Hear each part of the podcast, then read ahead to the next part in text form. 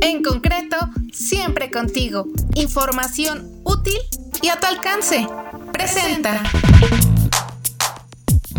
Las perspectivas para el cierre de 2021 en materia de crédito hipotecario. Este segmento especialmente presenta un gran crecimiento y ha sido un buen apoyo para la economía en esta época tan difícil que representa la pandemia desde el 2020.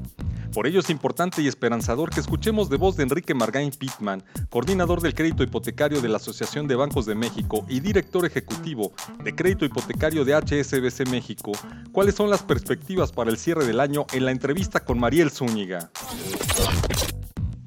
¿Qué tal? Enrique Margain Pittman, director ejecutivo de crédito hipotecario en Media Auto de HCBC. Y también es el coordinador del Comité Hipotecario de la Asociación de Bancos de México. Qué gusto siempre saludarte, platicar contigo porque traes muy buenas noticias.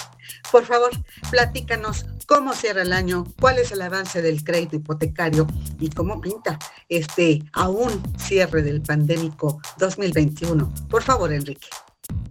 Mira, yo creo que primero que nada, muchas gracias. Es un gusto estar aquí contigo, Mariel.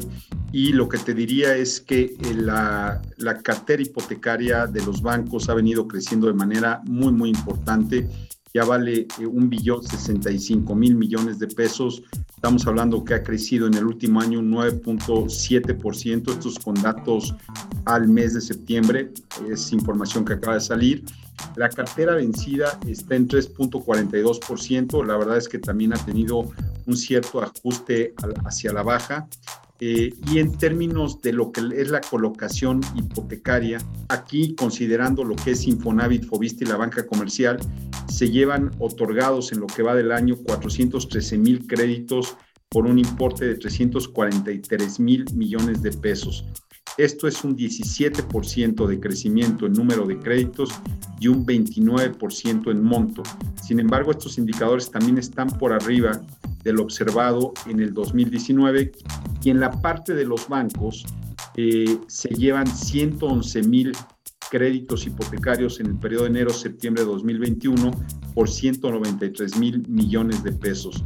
Esto es un crecimiento del 34% en número y 46% respecto al año anterior.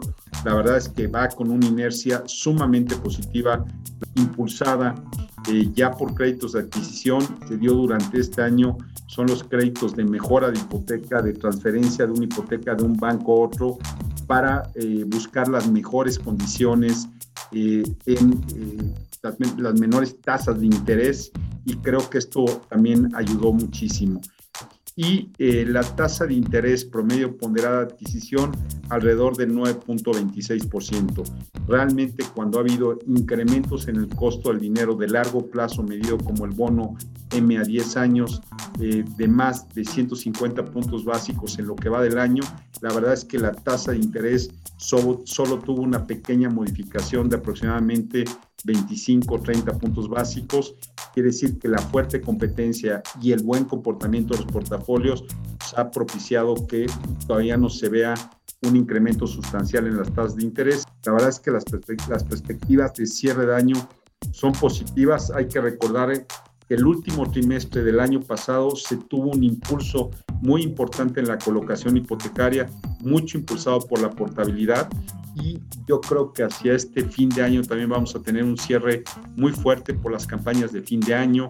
Hay tuberías muy, muy, muy fuertes para poder sacar y tener un cierre de noviembre y un diciembre con muchos créditos hipotecarios y consolidar este año que la verdad ha tenido un crecimiento especial. Ya llevamos últimos 12 meses 261 mil millones de pesos entre lo que es octubre 2020 a septiembre de 2021, cuando el año pasado, el año completo, fueron 200 mil millones de pesos.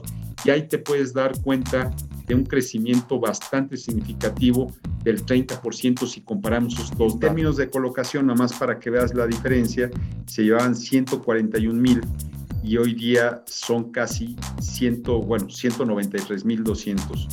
Eh, millones de pesos. Entonces, sí ha habido un incremento sustancial en monto y también ya se ve un, incremento arriba del 10% en número de créditos. Entonces, tú lo ves en perspectiva de cómo ha crecido el sector de la vivienda. Eh, yo te diría que la expectativa que tienen los desarrolladores que se puedan vender vivienda nueva, alrededor de 220, 230 mil eh, viviendas nuevas este año, un crecimiento respecto al año anterior del, del 4 5%, pero lo que vemos eh, es que ha tomado una mayor participación en la colocación de vivienda eh, para nosotros, para los bancos, la vivienda usada. Y ha habido también una, un gran dinamismo en lo que es la portabilidad hipotecaria, créditos de mejoras de hipotecas, también esquemas de remodelación, créditos de liquidez, que son lo que te complementa y que te permite ver estos crecimientos tan importantes que tenemos hoy día, derivado del bono demográfico, del déficit habitacional, la creación de nuevas familias, las condiciones del crédito hipotecario, el amplio abanico de productos. Son muchas las razones por las cuales vemos este crecimiento tan importante eh, en eh, la cartera hipotecaria y déjame decirte que ya representa el, portafolio hipotecario bancario el 20% de los balances de los bancos.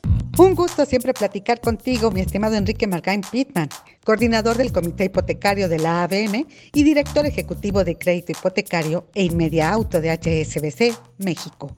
Porque siempre nos tienes actualizados sobre la oferta de los mejores financiamientos para comprar vivienda y otras opciones. Muy buen día. En concreto, siempre contigo. Información útil y a tu alcance. Presento.